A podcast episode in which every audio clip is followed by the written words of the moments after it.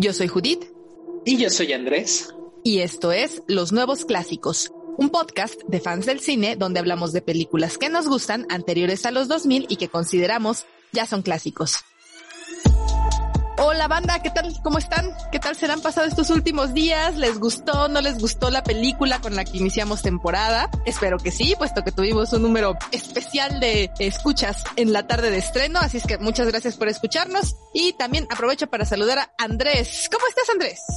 Hola Judith, muy bien, muy contento de ver los números de nuestro primer capítulo de la cuarta temporada. Gracias banda, sigan difundiendo la palabra, se los agradecemos de todo corazón. Y tú, Judith, a ver, platícanos qué has estado viendo en estas semanas que no nos hemos visto. No sé si ya la vieron o no, está en Netflix, de los mismos eh, productores o creadores, ahí sí no estoy muy segura de qué son, pero de la crónica del taco llegó Divina Gula. Híjole, no aguanté tres capítulos seguidos. Ay, güey, ¿por qué? ¿Qué pasó? Bueno, para empezar, ¿cuánto duran? Son cortos, o sea, son como la crónica del taco, que son 30 minutos máximo. Más o menos. Ajá, una cosa así. Pero híjole, es que se agarraron platillos muy atascados, güey. O sea, sí está muy, muy grotesco. No, no, es que no es la palabra correcta. Están muy atascados. Dejémoslo así los platillos que eligen, ¿no? Eh, por poner un ejemplo, están hablando de papitas, ¿no? Las papitas, como una botana. Güey, te ponen un lugar que venden unas charolas de papas fritas, así como las que los chilangos conocemos que encuentras en las esquinas bañadas con queso eh, amarillo que dices, va, cámara, ahí está chido, pero luego todavía les echan cueritos y les echan crema y les echan queso y les echan esquites y les echan limón y les echan salsa y, es la maravilla, es nuestro gran plato porque somos los mexicanos atascados. Y, no, no, no tanto.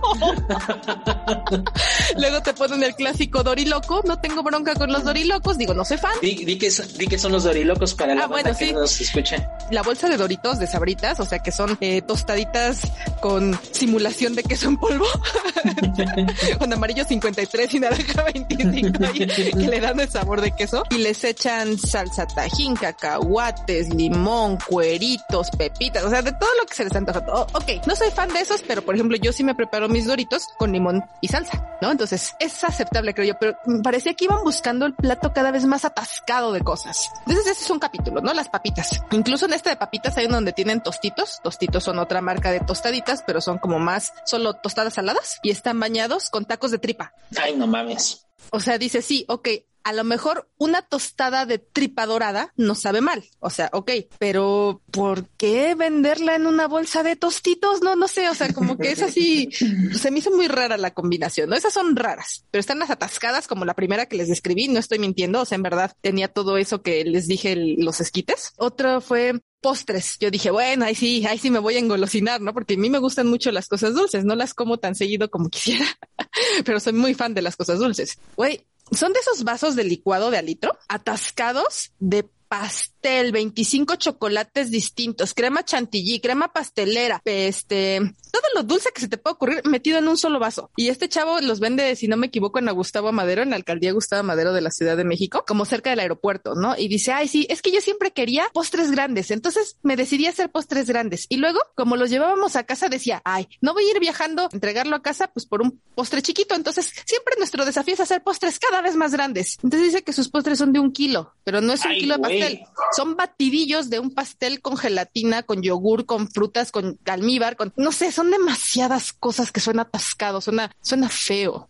se ven bonitos, porque se ve bonito el postre, pero se ve atascado. Y otro ejemplo, que fue el tercer capítulo que vi, era la cerveza. Soy fan de la cerveza, tomo cerveza cada que puedo, o sea, yo tomaría cerveza en cada comida sin, ninguna sin ningún problema. Micheladas, claro, en un día soleado, pues con su escarchadita de limón, de tajín, es más, hasta cubanas como las conocen en algunos lados, ¿no? Con salsita inglesa o salsita Maggi y la cerveza, tu chilito y tus limón y sal. Órale, güey, aquí hay una, o sea, sí, en algún momento también conmigo michela. ¿No? la clásica gomichela, va a cámara. Es más, hasta la llegué a comer con cerezas, no solo cerezas en almíbar, ¿no? Dices cámara, sí, entre lo acidito y lo picosito y lo dulcecito está chido. Güey, acá eran de plano mariscos, no en acompañados, remojados en la chela. Mariscos, camarones, coco, piña, pepino, jícama y demás. Dije, guácala, sí es una asquerosidad. O sea, eso ya no es una botanita rica, eso es una asquerosidad. Entonces no pude. Ahí está mi reseña de la Divina Gula, perdón. No puedo con tanto batidillo. batidillo. O sea, sí hago mezclas, sí mezclo, pero no puedo con tanto batidillo, perdón. Eso ya es una blasfemia. Y ya, ya es una blasfemia. Rebasa los límites de lo tolerable por mí. Entonces, productores de Netflix, neta, creo que ahí sí no, no le salió. La crónica del taco es magnífica, las dos temporadas, más la primera que la segunda, pero esto, la Divina Gula, pasaron un límite que creo que no debió de haber sido pasado. Se hubieran ido con las tortas, ¿no? Mejor. Ándale. O la tercera temporada de la crónica del taco, todavía muchos tacos que explorar. A huevo, si algo le sobra a este país son tacos. A huevo. Una hamburguesa que va de 10 a 15 pisos de altura. 20 chocolates diferentes enterrados arriba completos. Tortas ahogadas en salsas de colores. Nuestro hot dog es de 50 centímetros. Tacos dentro de una torta. Lleva gomitas de todas con chamoy, miguelito, tajín, la salsa de la casa. Andrés, ¿tú qué estuviste viendo? Fíjate que yo he estado muy activo, he estado viendo muchas cosas muy interesantes. Banda, eh, lo he estado viendo Demon Slayer. Qué preciosidad de animación, en serio, qué preciosidad. Yo veo las batallas de ese anime y es de qué cosa más hermosa, te lo juro, es hermosísimo, un deleite a los ojos. Eh, también estuve viendo en pocas palabras la edición de dinero y esa me deprimió. Eso es terrible lo que ven ahí, vean la banda. Hablar de dinero siempre es triste porque no lo tenemos, lo tuviéramos y otra serie de historia.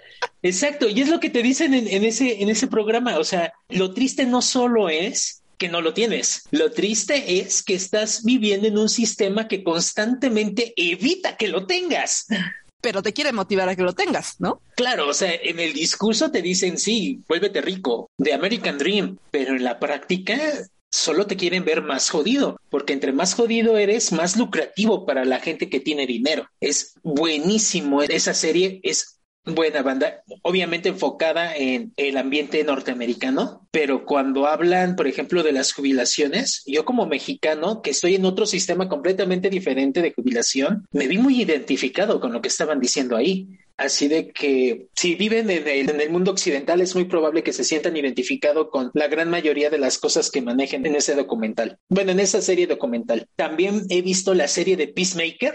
Güey, qué cosa más cagada. En serio, qué cosa más cagada. Tú sí ya habías visto la película de la cual le da origen. Eh, sí, ya. De Suicide Squad. Ah, el Escuadrón Suicida 2.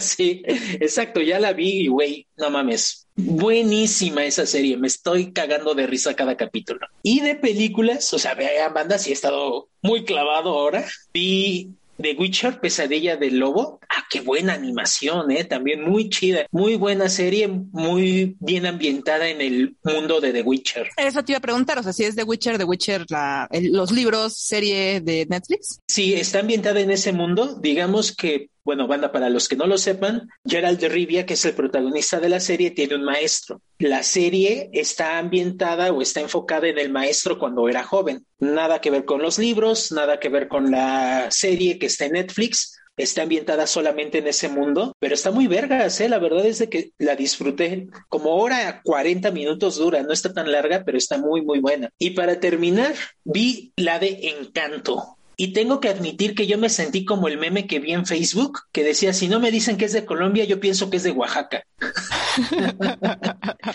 Te lo juro, güey. O sea, dije, esta madre es colombiana, parece Oaxaca. Muy vergas, güey. Y veo que tenemos mucho en común con nuestros hermanos colombianos.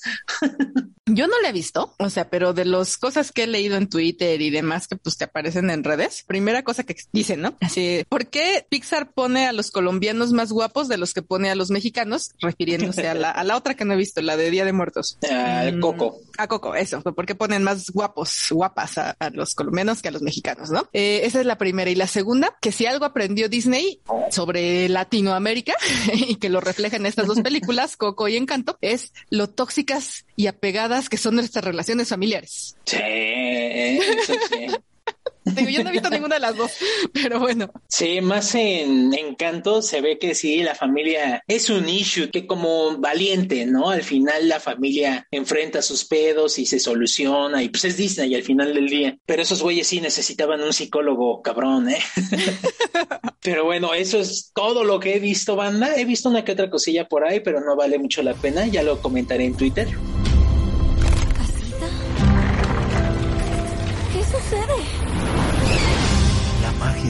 Peligro. ¡Tenemos que salir de aquí! Hay que proteger nuestro hogar. Hay que proteger a la familia. Es mi oportunidad. Voy a salvar la magia. Pero, ¿cómo se salva la magia? Así es, escuchas, ya saben que nos encuentran en Twitter como arroba nuevos podcast. Ustedes también coméntenos qué es lo que han estado viendo en los últimos días, en qué se entretienen antes de que les dejemos la tarea de ver la película de la que hablaremos en este bonito podcast. Recuerden que nos escuchan en iTunes, Spotify e iVoox como los nuevos clásicos. Para conmemorar el 14 de febrero, ay, esa bonita fecha, ¿verdad? Tan comercial y demás, hablaremos de una de las historias mainstream más románticas del cine. Ganadora de 11 premios Oscar, me refiero a Titanic.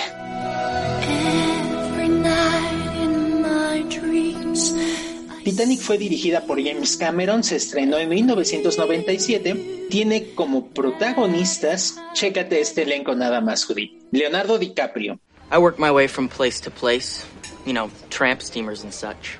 But I won my ticket on Titanic here at a lucky hand at poker. A very lucky hand. Kate Winslet, Jack, I want you to draw me like one of your French girls. Wearing this. Wearing only this. Billy Zane, My wife in practice, if not yet by law, so you will honor me. You will honor me the way a wife is required to honor a husband. Because I will not Billy Paxton, These are some of the things we recovered from your stateroom. Are you ready to go back to Titanic? y Kathy Bates. Me pongo de pie y la saludo con todo el respeto, Kathy Bates. Uh, son, son, do you have the slightest comprehension what you're doing? Well, you're about to go into the snake pit. What are you planning to wear?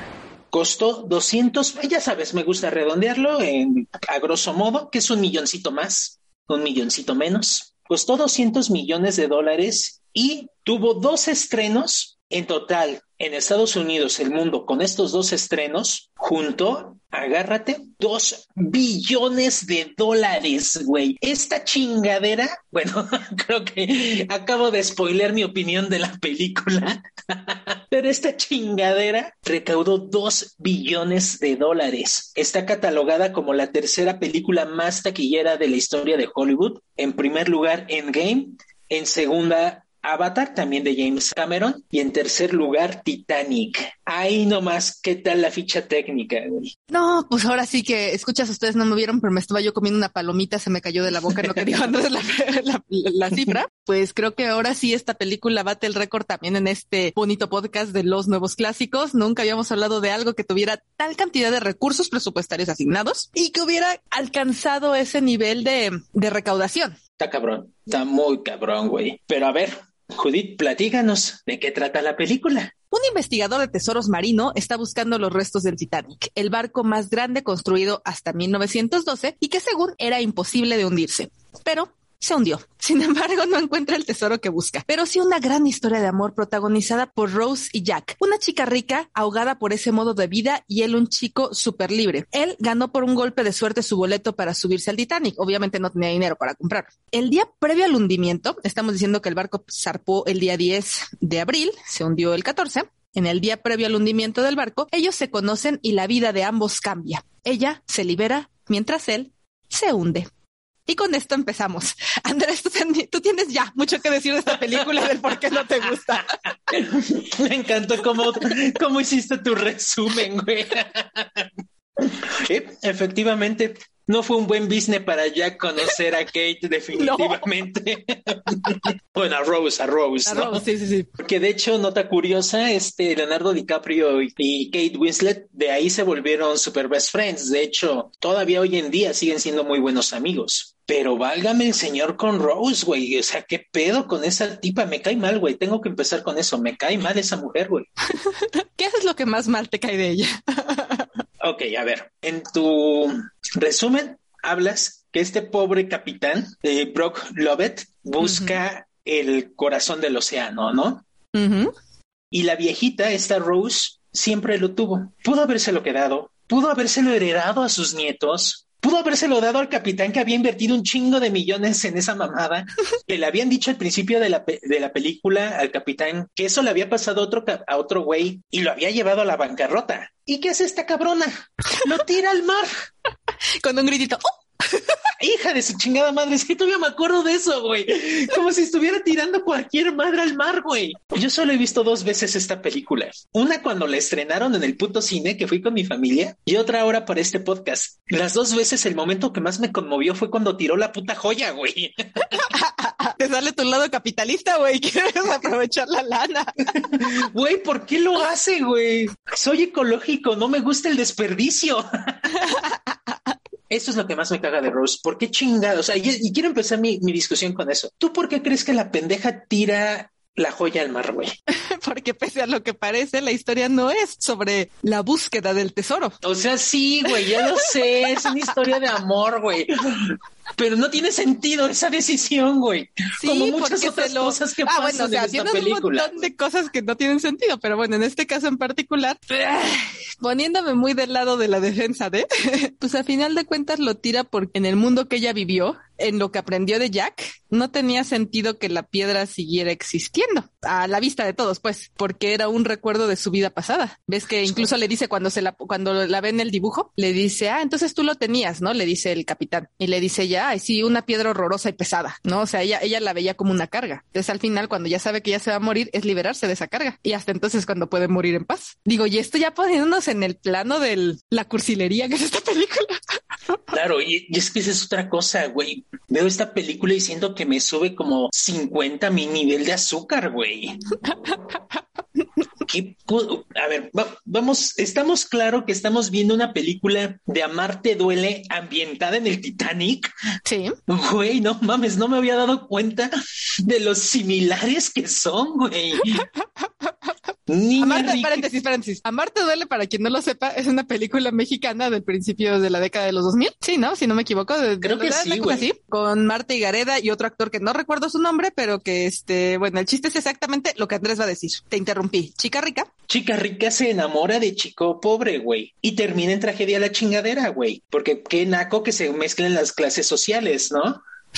A ver, pero tú, gran defensor de la destrucción de clases sociales, ¿no te gusta esa lógica? Güey, me gustaría más si no fuera un puto cliché. No quedaron juntos, lo cual rompe el cliché. Ese es el cliché, güey. Dime una película donde chica rica y chico pobre se queden juntos. Yo solo conozco una, güey, y es de Tom Cruise. Horizontes lejanos con Tom Cruise y la que iba a ser en un futuro Nicole Kidman, su futura esposa. No, pues me agarras en curva, no la conozco. No, es viejísima, güey. Esa chingadera es como del 90, güey. Pero a ver, dime otra película donde se queden juntos. Y nosotros los nobles. Ahorita que me acuerdo. Ok, ok. No, no, no, no, no soy tan fan de las películas cursis como para tenerlo en cuenta. Iba a decir este Romeo y Julieta, pero pues no tampoco porque los dos eran chicos de dinero y los dos se murieron, entonces no tiene ninguna lógica ahí. Ese es el pedo. O sea, sí estoy a favor de la disolución de las clases sociales. Pueden llamarme camarada Andrés, no hay pedo. Lo que no me gusta aquí es la cantidad de clichés románticos que tiene esta película. Pero por eso fue un hitazo, güey. Sí, güey, pero eso no quita que esté atascada de clichés, güey. Está bien, está bien, lo paso, lo paso, lo acepto. O sea, tenemos el primer cliché que siempre he estado en contra de él, nunca me ha parecido muy coherente, nunca me ha gustado mucho. Que se enamoren en un día. Exacto. O sea, cinco días están estos güeyes y ya fue el amor de su vida. Puta, Kate, qué vida tan culera tuviste. Neta, si esos cinco días fueron los mejores de tu vida. Bueno, no Kate Rose. Verga, pues qué chingados hiciste 80 años, mu- mujer. Estamos de acuerdo. Y que joda para tus futuros esposos. Bueno, tu futuro esposo. No, pero también sí lo dice en algún momento la Rose viejita, dice, eh, hasta que conocí a tu abuelo, le dice a la sí. nieta de repente. Cierto, tienes, tienes toda la razón. Me retracto. En ese punto en específico, nada Sí, más. no, no es How I Met Your Mother, que este pendejo se lleva a, a Por ejemplo, toda la vida. Ahora bien, otra cosa, ¿te acuerdas que hablábamos de lo manipuladora que era hombre de familia? Sí, sí, sí. Yo siento que esta película también es muy manipuladora, o sea, en el sentido de, del villano. Este eh, Hockley, Hockley, bueno, Cal. Cal.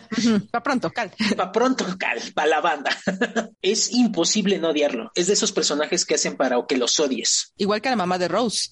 Están hechos para que los odies. Sí, que por cierto, eso ahora me quedé pensando, en algún momento la mamá de Rose le dice, güey, tenemos que juntarnos con Cal porque ya no tenemos lana. ¿Quieres que me vuelva la bandera y sea toda acá horrible? Rose se va cuando se hunde el Titanic. ¿Eso quiere decir que su mamá vivió en la miseria? Yo creo que no, porque seguramente está Molly, en, en, siguiendo la lógica de la película, ¿no? Molly, la, la, la amiga, pues la refugió porque ves que cuando la señora está, que a final de cuentas se ve desolada, creo yo, por la tragedia encima, no porque no vuelve a ver a su hija, ¿no? O sea, ya al final que está recargada en Molly en el barquito que las rescató, se ve pues sí, triste, pero como que no por su hija, porque no quería regresar. Entonces, más bien porque perdió la oportunidad de volver a tener dinero, tal vez. Pero bueno, considerando la revista como la pintan, yo creo que más bien se hizo amiga de Molly para que Molly la mantuviera. Maybe, ¿no? Que, que eso que dices sí es cierto, ¿no? Es como de verga, mi hija está allá. ¿Quieres que regresemos por ella? No, no, no, no, tampoco es para tanto. era, era una desconsiderada, pinche vieja. Pero bueno, esa es mi primera impresión, güey. ¿A ti qué te pareció? Sí, definitivamente es manipuladora. Sí, definitivamente recurre a todos los clichés que bien mencionas. De hecho, fue de lo que más estuve viendo en esta ocasión que la vi. Y está llena de incoherencias, güey. O sea, simple, sencillamente, desde el principio Jack le dice, híjole, es que si te tiras al agua son como mil cuchillos clavándosete en la piel. Ajá. Y después cuando se empieza a hundir el carro, se andan corriendo, el carro, ¿eh? Cuando se empieza a hundir el barco, andan corriendo de un lado para el otro sin pedo, no les estorba la ropa, o sea, no se están muriendo del puto frío que ya se siente desde que están caminando ellos todo el tiempo abajo del agua. Esa yo creo que fue la principal cosa que me, sorprendió. La incongruencia en ese punto entiendo cómo James Cameron, hasta eso tengo que aplaudirle, o sea, no por nada ganó mejor director. O sea, tal vez no sea de mi agrado esta película, pero no por ello le quito el mérito que tiene. Me gustó la forma en que James Cameron te va soltando la información a través de los diálogos y a través de lo que escuchan los personajes. Ah, eh, ya, escuché, ya, ya hice las cuentas. Ah, chinga tu madre, pero bueno, órale, te creo. Ya hice las cuentas y no van a alcanzar los botes. Ah, bueno, ya te están explicando que no va a haber suficientes botes. E incluso la, el de cuando se hunde el barco, cómo te lo explican al principio del por qué se hundió, cómo se hundió. ¿No ves que Ajá. le ponen la animación a Rose? Esos detalles se me hicieron muy buenos. Y entiendo por qué James Cameron hizo que Leonardo DiCaprio dijera qué es lo que iba a pasar cuando te, te cayeras al agua. Aún así, se me hizo la cosa más morbosa que Jack dijera eso cuando él se va a morir así. Sí, como bro, estás describiendo cómo te vas a morir de horrible, güey. no lo había pensado, tienes razón. Güey, o sea, esa escena es digna de destino final, güey.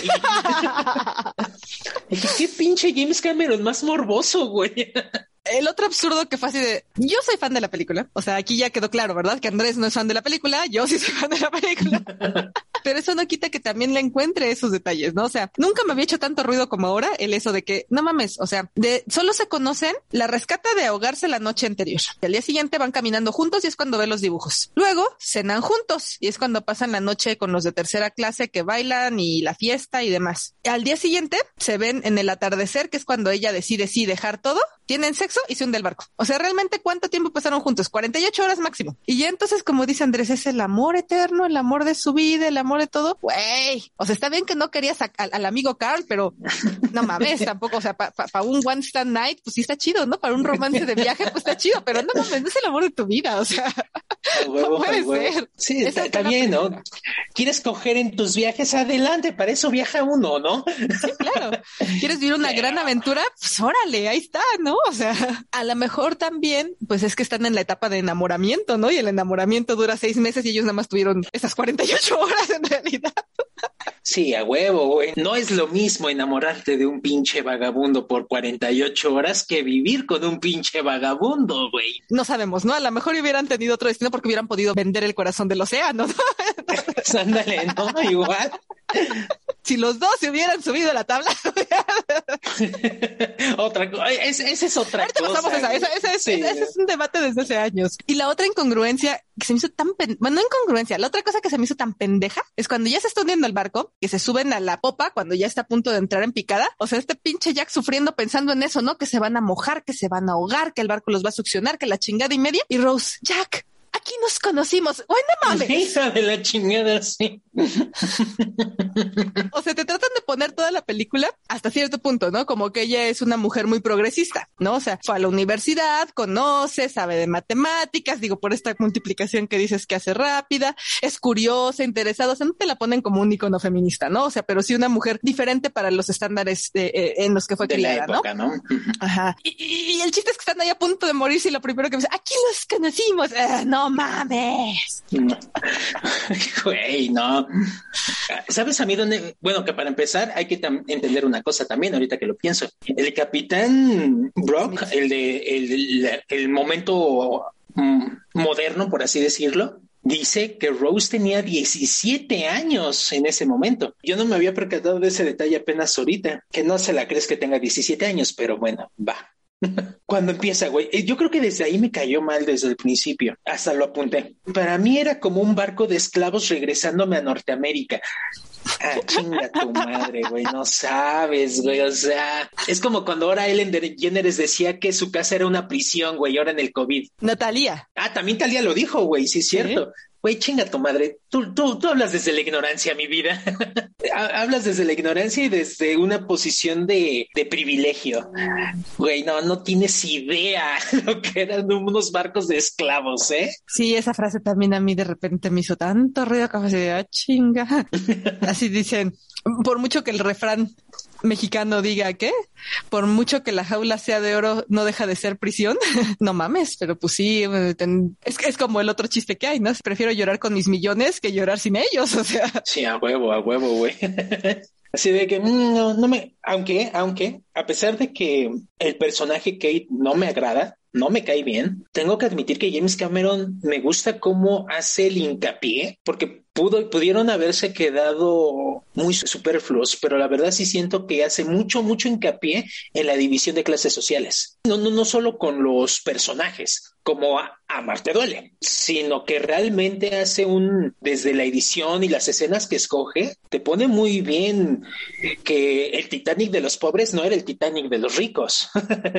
a mí me llamó mucho la atención es en dos momentos principalmente, los perros cuando los llevan que, que, están Jack y los amigos y que le dice a ah, los perros de primera clase bajan a cagar acá. Claro, para que no se nos olvide cuál es nuestro lugar, ¿no? Esa es la primera. Y la segunda, pues ya cuando está el pandemonium, ¿no? El desastre, sí, que no los dejan subir. Oiga, pero nos vamos a morir aquí. Primero abordan los de primera clase. Sí, es, eso está culero, güey. Pero a pesar de todo eso, también hay que decir que James Cameron hace algo que no estoy muy de acuerdo. Y es que en el arte es bien difícil, güey, bien, bien difícil. Porque por un lado, está el extremo de la, mm, ¿cómo decirlo?, de la romantización de la pobreza, que es lo que hacen en Titanic, y por el otro también está poner al pobre como víctima, como están muchos dramas, ¿no? Que hemos visto en el arte y en las películas. O sea, sí hay cosas chidas en la pobreza, pero también hay cosas culeras y como expresarlo de una buena manera es, es complicado, es difícil, güey. Sí, porque es muy fácil caer en, en, uno o el otro lado, ¿no? Ahorita me acordé de otro de los chistes, que ese no es tanto de pobreza, sino incluso eh, de razas, ¿no? Cuando se llegan corriendo rápido al barco Jack y Fabrizio y que les preguntan, ¿pasaron la inspección de piojos? Y él, no tenemos piojos, somos americanos. sí, güey, como también cuando, cuando oí eso fue de, ¿what? no, sí, sí, sí, está, Qué curiosito eso, ¿eh? Ahora bien, yo tengo una pregunta más allá de la película. ¿No se te hace curioso cómo James Cameron se enamoró del tema Titanic? Estamos hablando del mismo James Cameron que hizo Terminator, Terminator 2 y Aliens. ¿E, ¿En qué momento empieza este romance con el tema de Titanic? No lo sé, güey. Solo sí sé que esa parte, que sí gastó un chingo de lana para hacer sus filmaciones del verdadero Titanic. O sea, muchas de las escenas, no todas, claramente, pero muchas de las escenas que vemos submarinas son reales filmadas por él de una expedición que hizo porque rentó el propio barco para hacer ese, esas inmersiones, 12 inmersiones totalmente, para poderlo explorar, para poderlo ver. Creo que iba a ser, creo, no recuerdo, escuchas ahí si me equivoco, ya saben, corríjanos en arroba nuevos podcast en Twitter, que él quería hacer un documental del Titanic y en medio de eso le salió el la historia de amor. Pues de hecho no se quedó con las ganas. Después de esta película hizo su documental sobre el ah, Titanic. sí, sí lo hizo. Mm. Y porque me acuerdo mucho que fue, ya sabes, con el boom y todo esto, pues yo creo que James Cameron pues dijo, pues aprovecho ahorita y puso Titanic, la- el, el documental por James Cameron. o sea, el güey dijo, no, ni madres, ahorita hay que aprovechar la ola. Capitalizar. Tal cual. Una de las cosas que me llama la atención, digo, ahorita aquí ya que estamos hablando del barco, güey, no mames, ¿cuánto carbón tenían que cargar para mover toda esa mole? O Cabrón. sea, e- e- es... la película no es enfática en las cuestiones técnicas del barco, pero sí te las muestra, ¿no? Entonces ver la cantidad de los pistones que se mueven y de los trabajadores en las calderas. Ok, dije, más allá de cuántos trabajadores y cuántos pistones, güey, cuánto carbón, qué espacio del barco iba lleno de carbón para que se, para que se pudiera quemar todo eso para mover esa mole. Sí, güey, fíjate que yo no había pensado en el carbón, pero sí tienes toda la razón, ¿eh? La cantidad de combustible fósil que, que debieron de haberse quemado en esos viajes transatlánticos y que se sigue quemando hoy en día, es, es una estupidez, güey. Tengo que admitir que en esta vez yo me sorprendí más de los pistones, cu- ahorita que lo mencionas, y yo me quedé con esa duda. ¿Crearon estas madres? Porque no sabe que sea computadora. No lo sé. Dudo mucho, neta, dudo mucho que haya sido computadora, porque ah, ahora lo volví a ver y se ven muy reales las chingaderas, se ve bien hechas. O sea, entiendo muchos de los Óscares que, que se llevó, ¿eh? El haber construido, aunque sea de si quieres de cartón, güey, eso es lo de menos, pero haber construido esos pistones, esas maquinarias tan enormes y moviéndose, nada más el momento cuando están echando de reversa el Titanic, casi al final, que se mueve la maquinaria, es de, ay, cabrón, sí se ve vergas. Sí, sí, sí, yo también me, di cuenta de eso. Incluso creo que los efectos donde se nota más la pantalla verde es las cosas en la noche en las estrellas. O sea, para que se viera esa oscuridad, ¿no? Que se suponía que estaban en medio del Atlántico y no las luces de Rosarito, California, que fue donde grabaron y donde construyeron el Titanic, ¿no? A final de cuentas. Creo que ahí se nota más la digitalización que en otras cosas. Yo solo noté pantallazo verde en una escena. Y es justamente esa, cuando Jack está fumando, viendo las estrellas antes de que Rose se intentara, comillas, suicidar. No, yo lo vi exactamente en la otra que digo, en el espejo de esa escena, cuando ya se está hundiendo en, en- en- jalando la, la cola del barco que se está hundiendo y que ellos están del otro lado de la barandilla, se ven atrás de Jack las estrellas mientras le está diciendo, vas a respirar cuando yo te diga y así, toda esa parte que se hunde, ahí es donde se le nota más los contornos de, de- de sus cabellos, ¿no? De ellos ahí. Ahí fue donde dije, "Mm, mira qué curioso que se nota ahí y no en las máquinas o en el barco mismo, ¿no? Cuando se va desplazando en el océano, cosas así. Es que yo llegué a ver un detrás de cámaras, ya tiene tiempo que lo vi, y los güeyes hicieron un Titanic a escala, güey, pero aún así de tamaño considerable, güey, y descagaron su maqueta, o sea, Sí, y el barco está en, en o al menos una, un barco de los que hicieron para hacer la filmación, porque otro tal cual como dices lo hundieron en un estanque, está en Rosarito, California, para que lo visites. ¿A poco? Sí. Órale, qué chido. Digo, ahorita no sé con pandemia, ¿verdad? Pero sí, ahí estaba su set de filmación. Ahora, me gustaría eh, hablar de la parte que me gusta más, pero antes de eso quiero terminar con los personajes, güey. Sí, porque de hecho nada más hablamos de Rose. Sí, de hecho, y de James Cameron. Ah, sí, claro. a ver, a ver, pasemos rápido con los personajes. Jack, ¿qué tienes que decir de Jack? Es que Jack es tan cliché, güey, que no te, no me siento identificado con este güey porque es un personaje genérico número 3 de película romántica, güey. Pero es el guapísimo Leonardo DiCaprio. Mis respetos para Leonardo DiCaprio. Tiene un gran talento actoral. Yo creo que es uno de los mejores actores de su generación y es guapo como la chingada. Eso no se lo quita nadie, güey. Pero la neta, yo no lo respetaba en esa película cuando era joven. Yo lo empecé a respetar como actor cuando, cuando vi Pandillas en Nueva York. Ah, sí, claro. Oh, gran película. Debiéramos de hablar de ella. Anotémosla. ¿Escuchas? A ver, pero sí, tien- tienes toda la razón. Yo también recuerdo que en ese momento, pues obviamente Jack era el eh, estereotipo de chico guapo para todas las de la secundaria, ¿no? En ese entonces, cuando se estrenó la película, yo estaba en la secundaria. Y decían, muchos críticos decían eso, es que es otro güerito bonito para que le guste a la chaviza, pero no tiene nada de actor. Qué bueno que les cayó la boca a todos esos, ¿eh? con el paso de los años, pero ¿Qué eso se decía en ese momento. Sí, la neta es de que Leonardo DiCaprio, mis respetos. Jack, yo no me, es que ese, yo creo que ese es el gran pedo. Yo no me, me siento identificado con ninguno de los dos personajes principales, güey. Rose se me hace una insufrible y Jack se me hace súper irreal, güey. Sí, no hay forma Es- de que alguien exista como Jack. Sí, o sea, uno de los grandes éxitos que puedes tener como escritor es crear un personaje protagonista real, que lo sientas real, que te puedas identificar con él y que tenga estas flaquezas que supere a lo largo de la película. Y eso puede incluirse en cualquier tipo de película, ¿no? En el momento que tú superas una barrera, ya sea exterior o interior, sales adelante y creces como personaje. Yo no siento que Jack tenga este desarrollo de personaje. Este güey es perfecto. No tenía tiempo, güey, se iba a morir. Sí, pero no sé, güey. No, no sé, güey. Eso es, eh, esos son mis principales problemas con esta película. Los personajes se me hacen tan pinche acartonados que mi yo de adolescente ya lo notaba. De Jack yo también no tengo nada que agregar. o sea, no, tal cual como dices, no profundiza, no cambia, no nada. Si acaso lo que más me gusta de él es como, como Rose lo ve, ¿no? Cómo lo describe. Eh, por ejemplo, la, la, noche de la cena, que dice él vestido así parecía como cualquiera de ellos, ¿no? Y él aprendió a mezclarse y no se hizo chiquito, ¿no? De carácter ante todos ellos.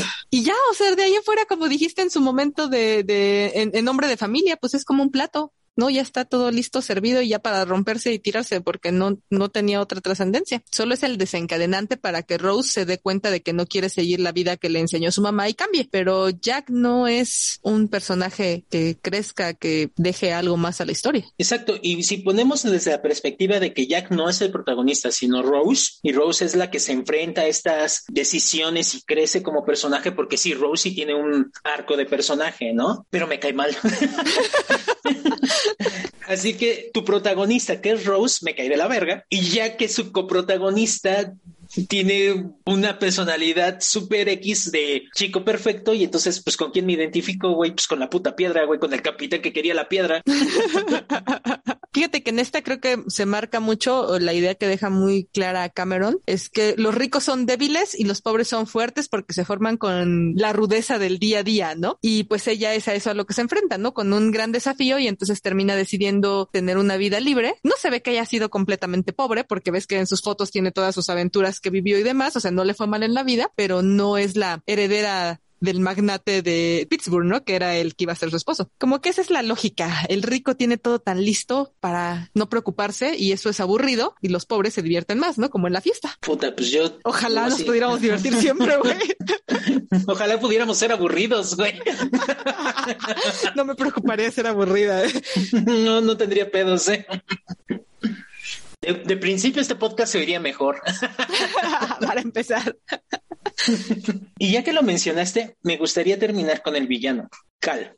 Yo creo que tiene un chingo de defectos el güey, o sea, es un personaje, un villano diseñado para que te caiga mal. Pero creo que el peor error que tiene Cal, no, no, yo creo que estoy exagerando, no es el peor, pero uno de sus graves problemas es de que el amigo Cal, como le dijiste, nunca se enteró de que Rose no quería con él o le valía madres. Yo creo que le valía madres. Bueno, sí, al final, ¿no? Como que te dan a entender eso, de, pues me vale verga que no quieres estar conmigo, pero tú vas a estar conmigo. Ajá, porque no voy a perder, como al estilo de Gastón en La Bella y la Bestia, si no es conmigo, no es con nadie.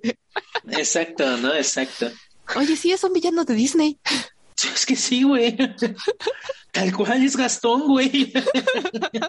Chécate ahorita que lo estás mencionando, me quedé pensando, güey. Gastón y Cal tienen cero cultura. Ah, sí, como critica a Picasso. Exacto, ¿no? Hacen mucho hincapié en eso, ¿no? Critica a Picasso y Gastón desprecia la, la, la literatura, lectura. la lectura. Y los dos güeyes quieren a su princesita Disney sin importar a quién se enfrenten y sin importar las consecuencias. No tanto viéndola a ella, sino viéndola como un objeto que deben de poseer. Y los dos son violentos, los dos tienen un compinche que les ayuda. Creo que la única diferencia es de que a Gastón le va peor. Y Gastón es pobre. Y Gastón es pobre, igual por eso le va peor. bueno, este güey tampoco termina bien. ¿Ves que Rose dice? Se disparó en la boca en la crisis del 29. Ah, sí, cierto, sí, cierto. Es que sí, sí, sí, tienes razón. Otra cosa en la que se parece a Gastón, güey. Así de que podríamos catalogar a Cal como un villano Disney. Sí, sí, sí. Chico rico acostumbrado a recibir todo y ella no quiere seguir ese patrón y entonces dice, ahora más vas a ser mía. ¿Quién está conmigo? Ah, no, perdón, ese es Gastón. que güey, eso sí es tener mucho odio en tu corazón. ¿Ves que se está hundiendo el pinche barco y tú vas a dispararles en vez de ponerte a salvo? Mucho berrinche. Mucho berrinche. Sí, yo, yo no. Sí, porque al contrario, bueno, creo yo si los odiara, ahóguense, muéranse ahí abajo. A huevo, ¿no? Los encierras o haces algo, ¿no? Ajá, pero no, les dispara. Y entonces cuando se da cuenta, ay, le puse el abrigo con el corazón a ella. sí, qué pendejo también. Igual que sé, lo que estoy a punto de decir es pedo mío, ¿no? Pero creo que yo nunca he sentido tanta pasión en mi vida, güey. Yo prefiero ponerme a salvo. Sí, yo también creo que me dejaré llevar por el instinto primario de mi seguridad. es que justamente, ¿no? Es el instinto primario, güey que después, como buen villano de Disney, hace su putada, ¿no? Exacto, toma la, porque por lo menos la salvó, güey. Que ya cuando regresan, creo que ya se la bota no sé quién, a qué pendejo, ¿no? Sí, porque se, les está hundiendo el barco, porque no lo pueden desamarrar. Se la suelta y él se para para intentar cortar de los estos este, cables que sostenían a los barcos salvavidas.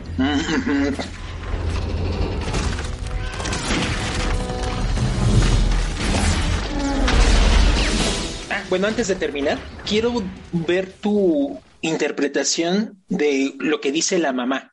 Justo en la escena que estábamos platicando, la mamá se confiesa y dice, güey, pues es que ya no tenemos lana y vamos a estar en la pobreza y te tienes que casar con este pendejo aunque no quieras. Y entonces Rose le dice, pues es que es injusto. Y la mamá le dice, claro que es injusto, somos mujeres, elegir nunca fue justo. Tú como mujer, güey, ¿qué piensas de esta, de esta frase? Si actualmente ocurre, en ese entonces creo que todavía era mucho más difícil y marcado eso, que las mujeres eran un artículo de cambio para que la familia prosperara. O sea, en la época medieval, ¿por qué eran los matrimonios? Pues para conservar reinos, no era por el interés de la, de la mujer. Si en esa época, como dice la mamá, tenían opciones, no eran las opciones que ellas eligieran, era tienes A o B, o te casas con este o te casas con este. Esa era la, la forma de elegir, nada más. Yo recuerdo, por ejemplo, que a mi mamá, no sé qué tan cierta es su historia, pero mi mamá decía que, por ejemplo, mi abuelo le dijo, ah, ¿quieres estudiar una carrera? O estudias para ser este cosmetóloga o estudias para maestra. ¿Qué tal? Entonces mi mamá es maestra, ¿no? O sea, sí había opciones pero eran las que te decían que tenías que tener, nada más. Y todavía pasa. Entonces es lo triste. Ya no de con quién casarte, ¿no? Tal vez. Eh, no puedo decir lo mismo para las niñas de los pequeños pueblos donde las obligan a casarse con los ejidatarios y demás, ¿no? Pero en su mayoría, creo, las mujeres tenemos un poco más de decisión ahora. Que mm, alejándome completamente del tema y nada más con esta frase, qué triste que todavía siga pasando eso en la actualidad, ¿no? Así es. Está, de la verga eso. Pero bueno, perdón, perdón, banda, eh, regresando. Sí, porque yo vi esto y dije, bueno, quiero saber la opinión de Judith al respecto de esta, de esta frase, ¿no? Porque sí se me hizo muy fuerte, muy poderosa, como que verga, está muy culero, ¿no? es por eso que te digo que como que siento que Cameron trató de hacer o de poner a Rose como no un ícono feminista, pero sí como que dentro del universo en el cual se desarrolla su historia, trató de romper el paradigma que la encerraba. Y es tal vez ahí donde, no quiero decir que, que es, por lo cual a muchas personas nos gusta la, la película, pero sí está cierto punto el decir que es, güey, si puedes cambiar, ¿no? Hasta cierto punto, porque insisto, la película no se trata de empoderamiento femenino, no.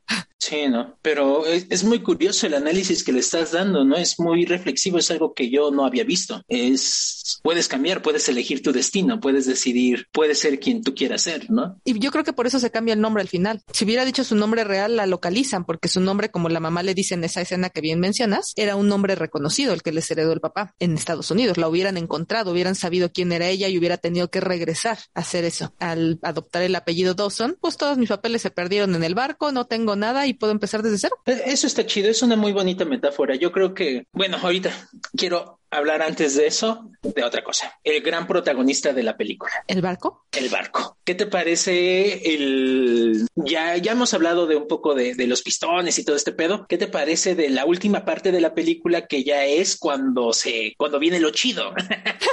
Yo quería comentar eso. Son dos películas en una. Sí, a huevo. Porque dura tres horas la película. Chingadera dura tres horas. La primera película es la historia de romance. La segunda película es el barco y una catástrofe que sigue resonando hasta nuestros días. ¿no? O sea, un pinche transatlántico que se hundió en medio del océano y ha sido la catástrofe marítima más grande hasta nuestros días, con pasajeros, porque ha habido otras, ¿no? De derrames de petróleo que terminan siendo más catastróficas, pero bueno, con, con pasajeros hasta nuestros días. No estamos hablando de que ocurrió en 1912, estamos en el 2022 y sigue siendo la catástrofe más grande. Por eso la película, de hecho, toda la historia de romance dura hasta la una hora 30 minutos 24 segundos. Ahí es cuando dicen llegó la noche del hundimiento. Y de ahí para el real, acabo de decir, duró tres horas, es todo de cómo se hunde. Entonces creo que en verdad Cameron sí quería hablar del barco. sí. Digo, a ver, ¿cómo le hago para que estos pendejos se interesen por la historia del barco? Mételes un romance, güey. ya, y ya, güey. A mí lo que me importa es lo otro, güey. Exacto. Y por eso después de eso la película se, se vuelve hasta una parte de acción. Estoy en el punto A, tengo que ir a rescatar, rescatar a este dude que está en el punto B. ¿Qué aventuras tengo que pasar para llegar al punto B? Luego lo encuentro, está encadenado. parece de videojuego, güey. busca la llave, ahora la llave, ahora corre para acá. Esta puerta está cerrada, busca otra puerta. O sea, es toda una aventura distinta a lo que se vive cuando ya se está hundiendo el mar. Y qué huevos, ¿eh? ¿Qué, qué decisión más osada de James Cameron de hacer eso. Porque pudo haber puesto media hora, que es lo que dura el encuadre de una película de acción, para mostrarnos a Rose y a Jack, y la otra hora y media del hundimiento. Pero algo en, en su brillantez que tenía en ese momento dijo, no, tienen que ser dos películas en una. sí, de verdad que sí. Y le salió bien al hijo de la chingada. Le salió bien. Es que qué impresionante es. O sea, yo la, no la vi en una 4K. A mí me sigue impresionando cómo se ve todas las escenas del hundimiento del barco y creo que ahí se nota la chamba que hicieron, sí usando efectos especiales, pero también apoyándose un chingo en maquetas, en bocetos, en estructuras reales que se hundieron. Por eso se sigue viendo bien. Sí, es muy bien documentada esa película, lo que sabe cada quien. Y la forma en que es que es una película de catástrofe, güey. La segunda parte es una película de catástrofe y lo ponen muy bien. Esa escena se me hace maravillosa cuando se ven las ratas corriendo. Y el güey dice, si las ratas van para allá, yo voy para allá. Eso me encantó. También a mí. Y yo sufro, lo tengo que decir con el capitán. Yo no puedo decir si es, en la vida real, en la vida real el capitán real, un villano o si su ego le ganó o si qué, pero en la película me siento mal por él, güey, porque en la película te pintan que él aceleró porque el constructor le dijo, güey, ponlo, imagina los titulares, vas a ganar esto. Y sí, tal vez le ganó el ego, pero también como dicen los, los que están con la Rose viejita, tenía 26 años de experiencia, pensó que lograba controlarlo. Es una serie de sucesos desafortunados, por así decirlo. Entonces, en la película a mí me da mucho pesar el capitán y Mr. Andrews. Thomas Andrews, el constructor, también. A mí, ¿sabes quiénes se me hacen bien curiosos? Los músicos. Ay, sí, también, porque aparte eso es real. Sí, eso es lo mejor de todo, güey. O sea, pues ya que le hacemos a la mamada. Fue un honor tocar con ustedes esta noche, señores. Pues sí, ya, güey, ¿qué, qué, qué más, güey? Salvarte no te vas a poder salvar, por mucho que le hagas a la mamada. Aunque sobrevivas la succión del barco, el agua está encabronadamente fría no te vas a morir de hipotermia. Pues mejor tocamos hasta el final, ¿no? Eso es tener huevos, ¿eh? También, porque esas escenas donde se ven todos corriendo, ya se están inclinando y los músicos se les ve el miedo porque son humanos, pero siguen tocando, no se dejan llevar por su instinto primario de correr a lo pendejo. ¡Wow! No cualquier cabrón. Como dice el otro amigo, ¿no? El, el, irlandés. Ah, ahora sé que estoy en primera clase, están tocando para, para ahogarnos. sí. También es muy buena, güey.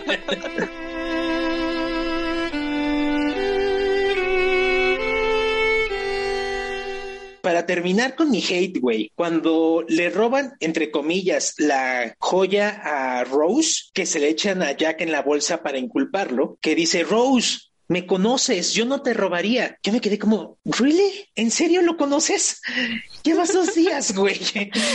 Yo pensé lo mismo. Y dije, no, güey, pues por eso, yo creo que hasta ella lo pensó. Por eso se quedó con Carl. claro. Pues no es pendeja, güey. Y llegamos a esa hipótesis, ¿no? Obvio que lo pensó. Ya cuando Carl muestra su, su lado te dice, no, este güey sí se la puso. Pero no, pues sí, obvio, güey. Pero así, ya muy optimista, ¿no? Güey, ¿me conoces? ¿Really? ¿Really? ¿Qué tanto te conozco? y bueno, yo pongo la mía, la mía, este, extra. Bueno, tengo dos. Hay un personaje que te acuerdas que le presenta Rose a, Jack cuando van a la cena, que es un tal Isildur, que su esposa iba embarazada. Dice, ah, pero eso eh, se ah, acaban de casar y ella se casa. Esos personajes son reales. En realidad viajaron en el Titanic. Según cuenta la historia, este hombre de, no sé cómo se escriba o si lo estoy pronunciando bien, pero según yo es Isildur, su nombre, y su esposa es Aida. Ellos eran magnates estadounidenses, bancarios. Eh, se acababan de casar, estaban de luna de miel en Europa y fue cuando se enteraron de que ella estaba embarazada. Decidieron subirse al Titanic porque este hombre quería que su hijo naciera en Estados Unidos, quería que tuviera la misma nacionalidad que él, pues porque era heredero de una fortuna eh, bancaria, de esos viejos bancos gringos.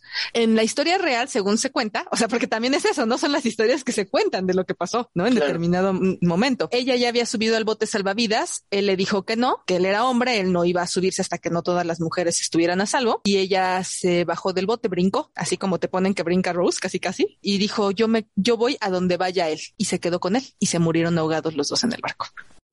Qué fuerte, güey. Ese es una y el otro personaje real, pues es Molly, la que nos presentan como la nueva rica, que creo que es el mejor, em, es el hada madrina de esta historia.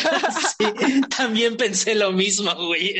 y es muy buen personaje y ella también está basada en una mujer real que viajó en el Titanic y que tal cual cuando empezó la catástrofe y que no estaban llenando los botes, ella empezó a organizar para que sí se empezaran a subir más personas a los botes salvavidas y que, y que salieran con ellos. Se termina ella subiendo en uno y tal cual ella siempre está diciendo regresemos, regresemos, necesita nuestra ayuda y el capitán a bordo del bote salvavidas le dijo o te callas o te tiro a ti por la borda. No vamos a regresar porque nos pones en riesgo. Ya al final, ya cuando se chupó el, el barco y quedaron flotando los cuerpos, logró organizarse para regresar con ese bote a recoger a gente, pero pues ya no encontraron a muchos vivos. Y es que yo entiendo al capitán, güey. Yo también lo entiendo. Güey, qué, qué putada, güey. Y ese cabrón debió de haber vivido con esa decisión el resto de sus días, güey. Pero pues hizo lo correcto. Si hubieran regresado en medio del pandemonium pasaban dos cosas, o los jalaba la succión o los volteaban. Sí, tal cual. Está culero de esas decisiones que espero nunca tener que tomar, güey. Exacto. Ahora, lo que hace el otro, el- los que sí regresan, ves que le dice, esperamos demasiado, que también era un albur, ¿no? O sea, ¿qué tanto tenías que esperar para poder rescatar a algunos? No a todos, obviamente, no arriesgarte para que no te voltearan, o sea, sí tenías que esperar a que murieran algunos para poderte acercar. Qué triste. Está cabrón eso, eh. Pero pues sí, esa fue la ecuación, güey. Ese fue el planteamiento. y hablando de morir algunos, güey. Vamos a. te- creo que debemos. Vaya a cerrar, vaya ya cerrar con cerrar. esta, con esto, sí. Yo soy Tim. Jack se pudo haber salvado. Yo también. Soy Jack se pudo haber salvado. Sí, cabían. Sí, que claro que cabían, güey. De hecho, hay hasta imágenes donde reproducen la tabla esa. Ya se están jugando póker ahí, güey. Ahora, la otra que se me ocurrió todo el tiempo ayer mientras veía la película. Jack ya sabe que si se queda quieto, se va a congelar. Él ya sabe que Rose ya está en la tabla segura. Puta, pues me pongo a nadar por todos pinches lados para mantener mi cuerpo relativamente caliente o buscar otra tabla donde chingado subirme yo. O sea, no mames, no se queda ahí. Es una pendejada que Jack muera. Rose, como bien dice el meme, Rose mató a Jack, güey. No tenía lógica alguna que uno, Jack se quedara ahí y dos, que no se subiera a la puta tabla. Exacto. Ahora, James Cameron lo justifica diciendo, el guion decía que Jack se tenía que morir y se tenía que morir para que el mensaje se entendiera. Y es a lo que voy, güey. ¿Qué puto mensaje? No lo sé. Voy a ponerme en el punto de defender la película. Creo que son dos mensajes. Uno, que ella podía salvarse a sí misma, no necesitaba de Jack para salvarse. Y esto lo sustento en que en algún momento ella le dice a él, no te toca a ti salvarme, cuando le dice que no se case, que ellos pueden irse juntos y no sé qué. Y le dice él, tienes razón, solo tú puedes salvarte. Entonces, si Jack se muere, ella queda libre. Si se hubiera quedado con ella, iba a estar ahora atada a él. Se tenía que quedar sola para enfrentar su destino sola. Ese por un lado y por el otro, hay una teoría en Twitter que leí que dice que Jack nunca existió. No digo en la vida real, o sea, estoy diciendo en la, en la línea de, en, en el universo de la película que vimos. Jack nunca existió y todo fue un invento de Rose y por eso tiene imprecisiones cronológicas en las cosas que narra él y demás y por eso es tan perfecto y demás porque Rose se lo inventó para el contar por qué dejó a Carl. O sea que les inventó este choro a los capitanes. Sí. Ay, güey, qué buena teoría.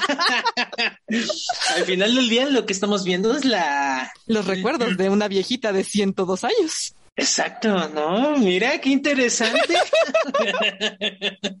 Digo, rompe completamente todo lo bonito de tu primera teoría, ¿no? Que, claro, que me claro.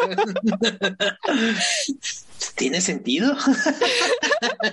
Digo, es romper todo el ideal y todo esto bonito de la película cursi y de la más, vuelvo a insistir, más romántica del cine de los Claro. noventas. Pero dije, "Hmm, ¿y si es cierto? Tiene un punto. Oh, sí, porque de que Jack se pudo haber salvado, se pudo haber Se salvado. pudo haber salvado. Huevo.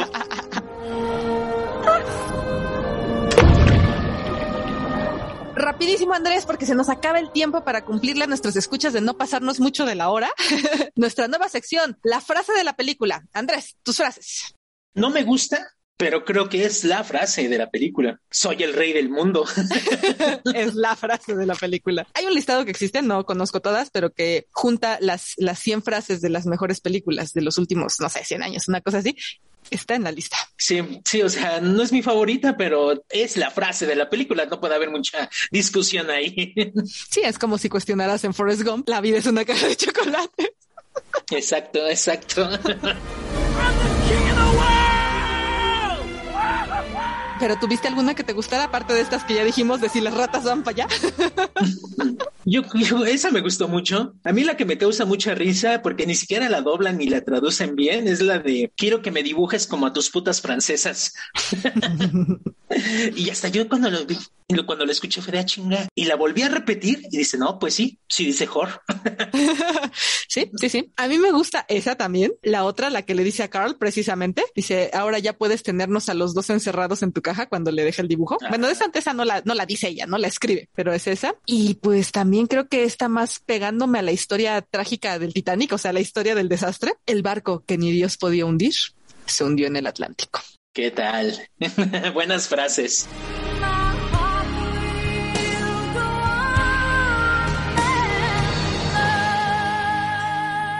Andrés, Titanic, de James Cameron, de 1997. ¿Pasa la prueba del tiempo?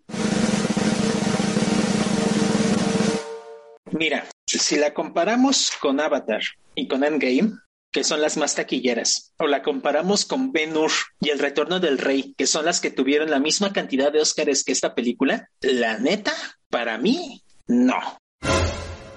Yo prefiero mil veces Ben Hur o El Retorno del Rey o incluso Avengers Endgame que Titanic. Que tampoco que digas que Avengers es una obra maestra, pues la neta tampoco.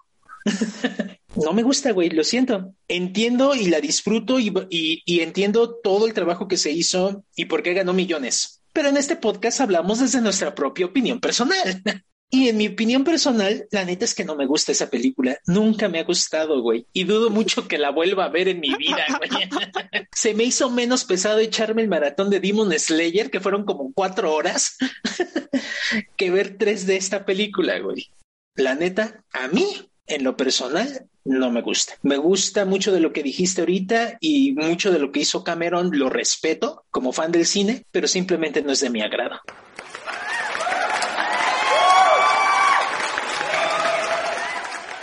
¿Y para ti, Judith?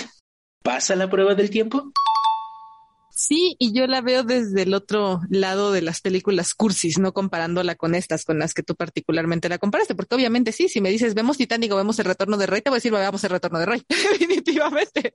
Pero por ejemplo, la comparo con otra cursi de la que recuerdo a DiCaprio, que es eh, Romeo y Julieta. Romeo y Julieta ah. es muy mala, ¿no? Ustedes ya lo saben, escuchas, Andrés también lo sabe, no soy fan de las películas cursis, pero por ejemplo otra de la que recuerdo, si no me equivoco, el nombre es The Notebook, donde es, que, es de, una mujer que tiene Alzheimer. Sí, ya me acordé, es horrible. Súper sufrida y, o sea, sé que mucha, tiene muchísimos fans y que es cursi a decir madres, pero no me gustó. Preferiría ver Titanic comparándola con esa, porque es eso, Titanic son dos películas.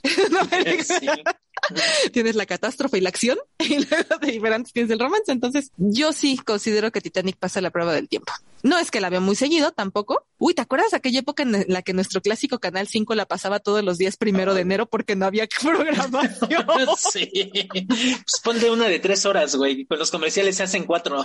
sí, se aventaban Titanic el 25 de diciembre, Titanic el 6 de enero, Titanic el, primero de enero. Iba junto con pegado mi pequeño angelito y seguía Titanic. Buenas memorias. Entonces, yo sí, sí, a mí sí me gusta. Para mí pasa la prueba de tiempo.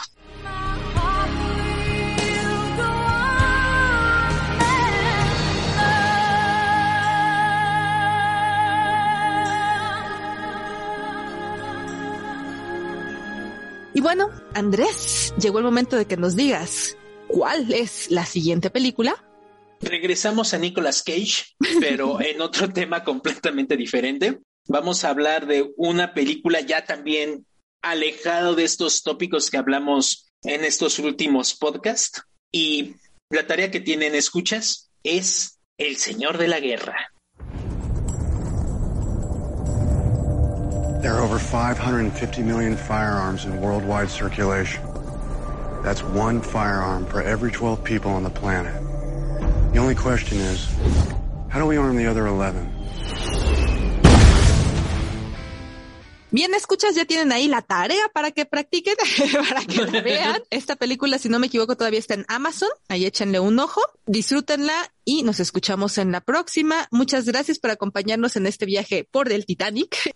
Recuerden que nos encuentran en Spotify, iTunes e iVoox como Los Nuevos Clásicos y en Twitter como arroba nuevos podcast. Gracias, banda, por escucharnos. Gracias por estar aquí. Ya saben, difundan la palabra, compártanlo con sus amigos. Lentos pero seguros, vamos siendo un poquito más. Y eso es motivante para nosotros, banda. Gracias, les agradecemos cada escucha que ponen, cada reproducción que nos dan. En verdad, desde el fondo del corazón, se les agradece.